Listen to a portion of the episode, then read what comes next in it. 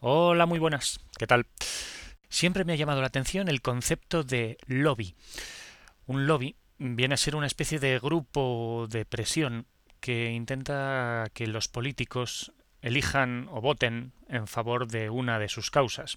Un lobby, por lo tanto, sería un grupo de gente interesada en que algo se consiga y para eso suelen poner los medios económicos suficientes para presionar a los políticos. Pues bien, el origen de este concepto lobby habrá que buscarlo en el otro significado que tiene la palabra lobby. La palabra lobby es una palabra inglesa que significa recibidor o hall eh, el hall de un hotel, por ejemplo. Parece que el origen de este concepto lobby como grupo de presión habría que atribuirlo al presidente de los Estados Unidos, Ulysses Grant, que fue presidente en la década de los años 70 del siglo XIX.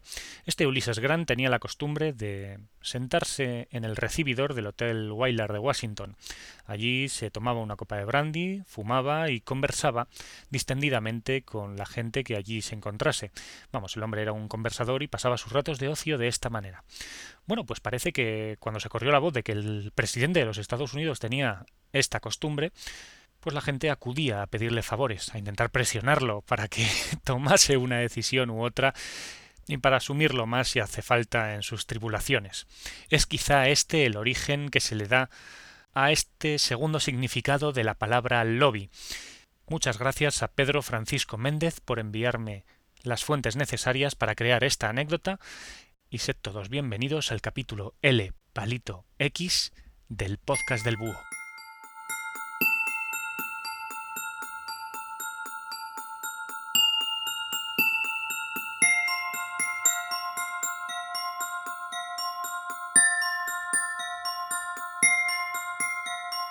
Entre 1819 y 1823, Francisco de Goya y Lucientes nos deja sobrada muestra de su genialidad al pintar las paredes de su casa de campo, la llamada Quinta del Sordo, en las que se han dado en llamar las pinturas negras, que no reciben este nombre por casualidad.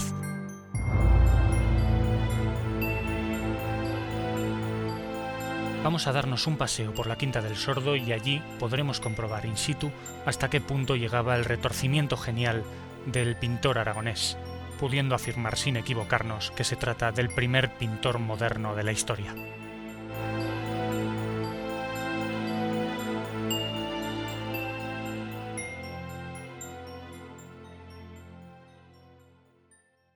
Se tienen noticias de que el 27 de febrero de 1819 Francisco de Goya, un ya reputado y reconocido pintor de corte, compró una finca a las orillas del río Manzanares.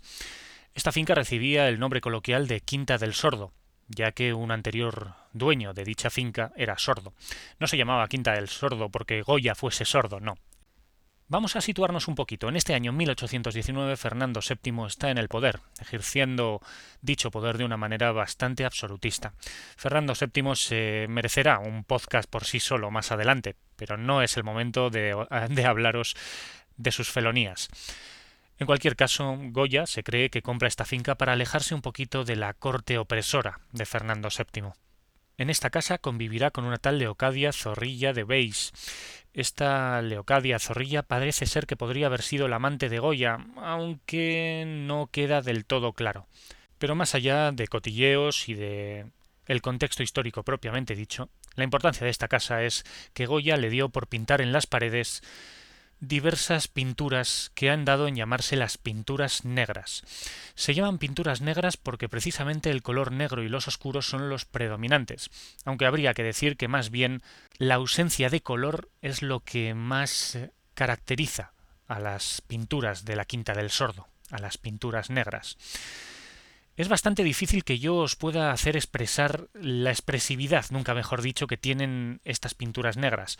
Por eso en el podcast del en la entrada correspondiente a este capítulo, vais a encontrar un enlace a las 14 obras que componían la Quinta del Sordo. Así podréis verlas una a una conforme yo las vaya mencionando. Si no estáis escuchando este podcast en un lugar donde podáis ver las pinturas, al menos quedaos un poquito con la copla y luego les echáis un vistazo. Son dignas de ver. Así pues, ahora voy a hacer ese corte, va a sonar el búho y mientras tanto, si queréis, poner la pausa y echarle un vistazo a estas pinturas en el podcast del búho.com porque merece mucho la pena echarles un vistazo. Allá vamos. Viajemos, pues, a la Quinta del Sordo en el año 1823. Deambulamos por la casa y llegamos a un ala de la casa donde Goya ha estado pintando sus pinturas negras. Entramos en la sala del piso bajo, ya que este ala compone dos pisos.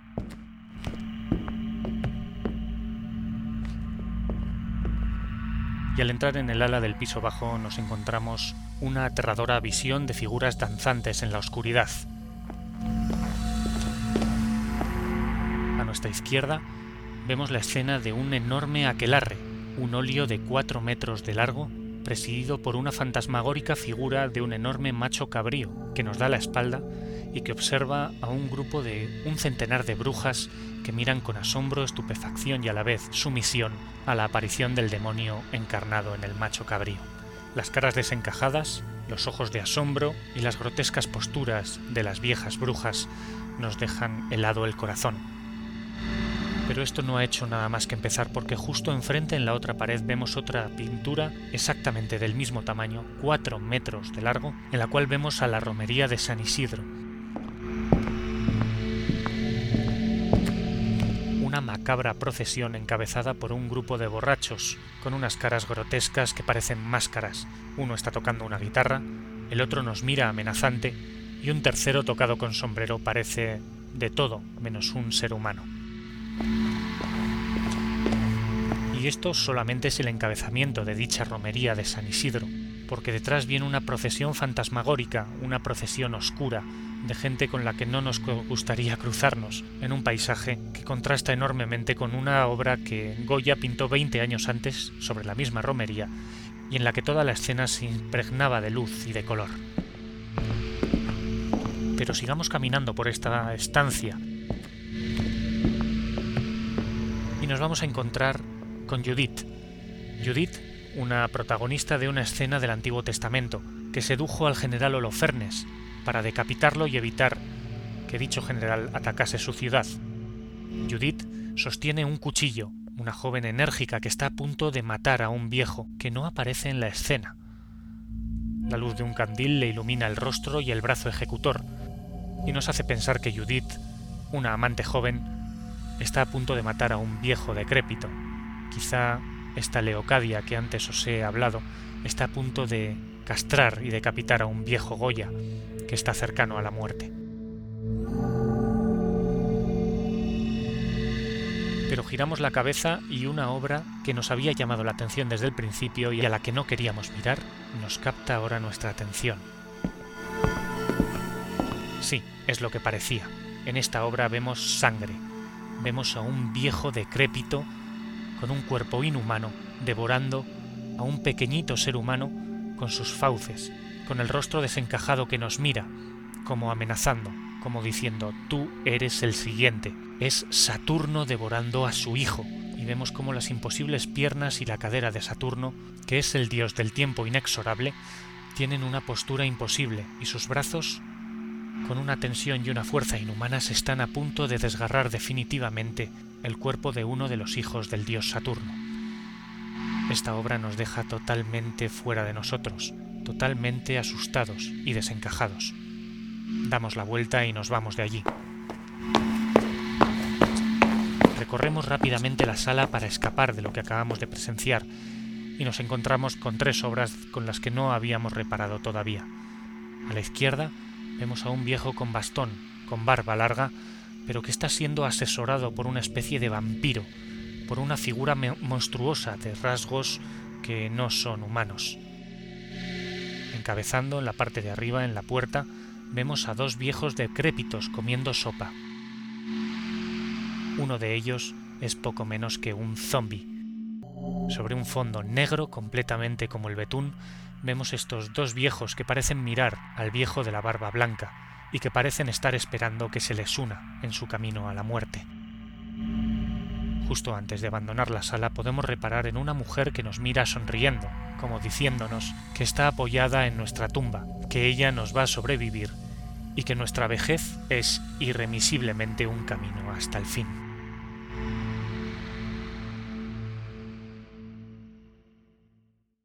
Al salir de esta cámara de los horrores, al ver el aquelarre, la romería de San Isidro, al ver a Judith a punto de matar a Holofernes, o a Saturno comiendo los despojos de su hijo, hemos querido escapar, y hemos visto esa alegoría a la muerte de los viejos comiendo sopa, del viejo con el bastón, y de la joven riéndose a los pies de nuestra tumba. Hemos salido de esta estancia. No queremos volver a entrar, pero una especie de morbo extraño nos impele a subir al segundo piso. ¿Qué habrá en el segundo piso si en el primero hemos visto esta serie de horrores? Así pues, algo instintivo, algo animal, nos hace subir por pura curiosidad morbosa para ver qué hay en el segundo piso de esta sala de los horrores.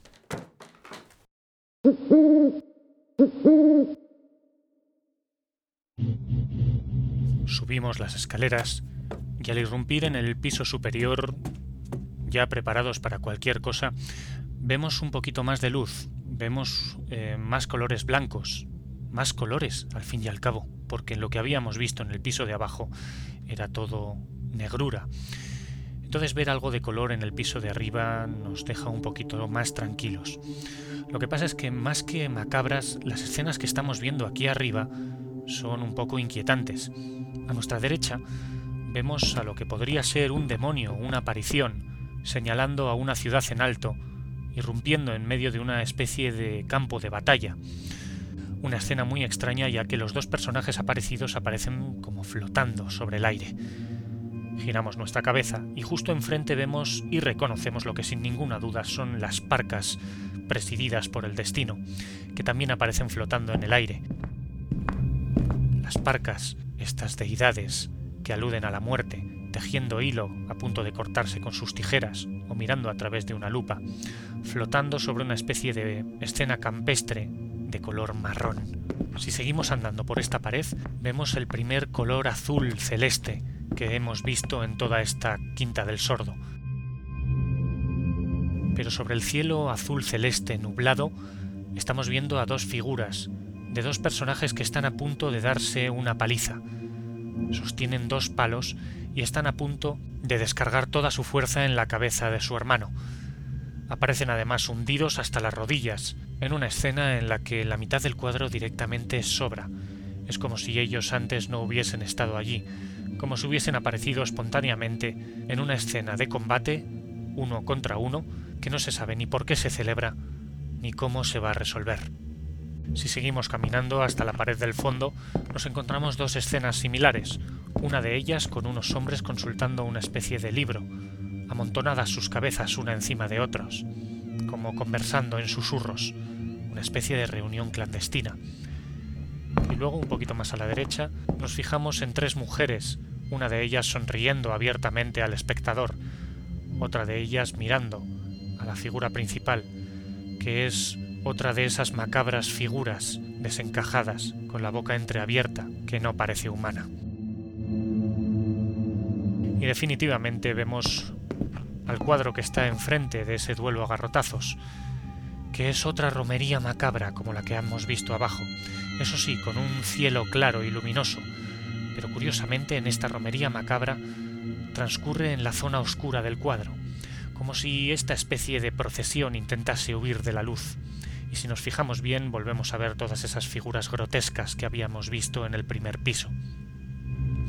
Y si nos fijamos un poco más, nos damos cuenta que son monjas y frailes, que están como huyendo de la luz, encaminándose hacia la oscuridad, en lo que parece una especie de alegoría a la Santa Inquisición resucitada por Fernando VII, y que parece dirigirse hacia nosotros, esas monjas y curas que vienen a condenarnos. Definitivamente no había sido una buena idea encaminarse hacia el piso superior. Así que nos vamos. Y mientras nos vamos, vemos dos obras en las que no habíamos reparado. En una de ellas, cuatro o cinco cabezas de personas van flotando en un extremo de una escena campestre. No les pega mucho, pero nos miran como si nos dijesen ¿Tú qué haces aquí? si se puede saber. Por último, cuando ya hemos decidido definitivamente huir de ahí para no volver jamás, vemos la extraña cabeza de un perro que asoma por detrás de una loma y que nos mira curioso, como diciendo ¿Te ataco o te dejo marchar? Definitivamente. Y afortunadamente para nosotros nos deja marchar y nos vamos de allí preguntándonos de quién es la mente retorcida que ha creado este lugar de sufrimiento y oscuridad.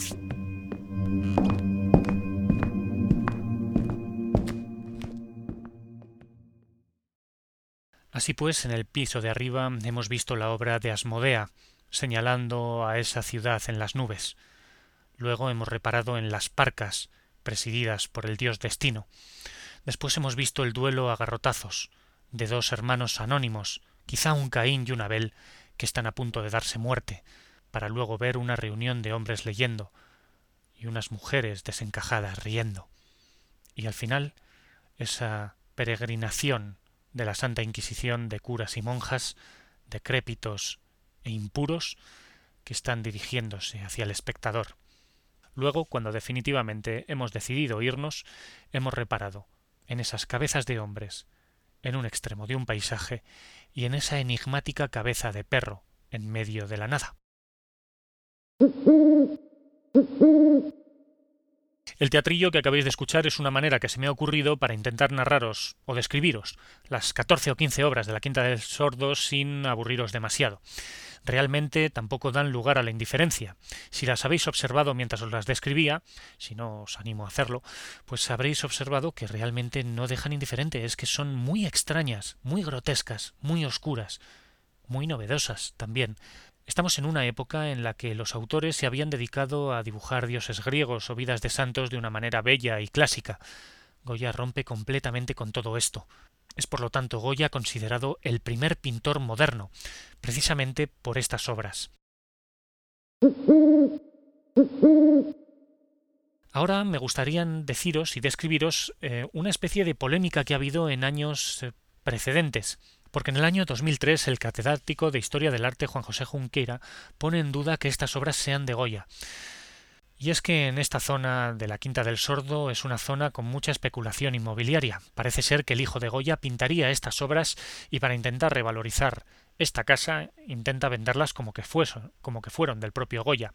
Lo que pasa es que el historiador especialista eh, en Goya, Nigel Glendinning, un británico que es una de las mayores autoridades sobre Goya, ha intentado tirar por tierra toda esta teoría del catedrático Junquera, alegando, yo creo que acertadamente, que todo este estilo pictórico grotesco ya se había visto antes y también se ve después en la propia obra que ha sido demostrada realizada claramente por Goya. Por lo tanto, tiendo a pensar que esta polémica a lo mejor está un poco desacertada, pero nunca viene mal que la historia sea revisada porque los historiadores y también los historiadores del arte pueden equivocarse y porque siempre está bien reestudiar los datos.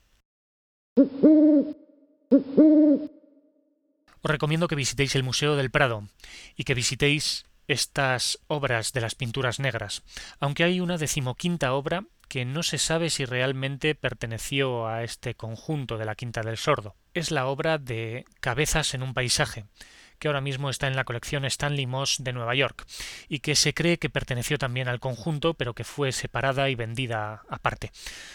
De todas formas, también os recomiendo ver la película Goya en Burdeos, donde podemos ver a un soberbio Paco Raval, un actor ya mayor, que aborda uno de los últimos papeles de su vida, entendiendo perfectamente lo que posiblemente estuviese pasando Goya en su última época de decrepitud y vejez. Paco Raval borda el papel de Goya una obra cinematográfica de Carlos Saura muy muy recomendable porque utiliza unas técnicas bastante curiosas teatrales de paneles que se iluminan y se oscurecen. Por lo tanto, recomiendo ver esta obra con prudencia porque no es una película fácil o simple de ver, pero que os recomiendo encarecidamente para que entendáis la introspección de Goya en sus últimos años. Así pues, este novedoso y extraño capítulo del podcast del búho llega a su fin. Espero que os haya gustado y espero que haya hecho cumplido honor a los extraños y novedosos esbozos pictóricos que Goya nos dejó para la posteridad en las paredes de su propia casa de campo. Es la obra de las pinturas negras de Goya una de las expresiones artísticas que más ha marcado en mi vida y que espero que sepáis apreciar con toda su profundidad.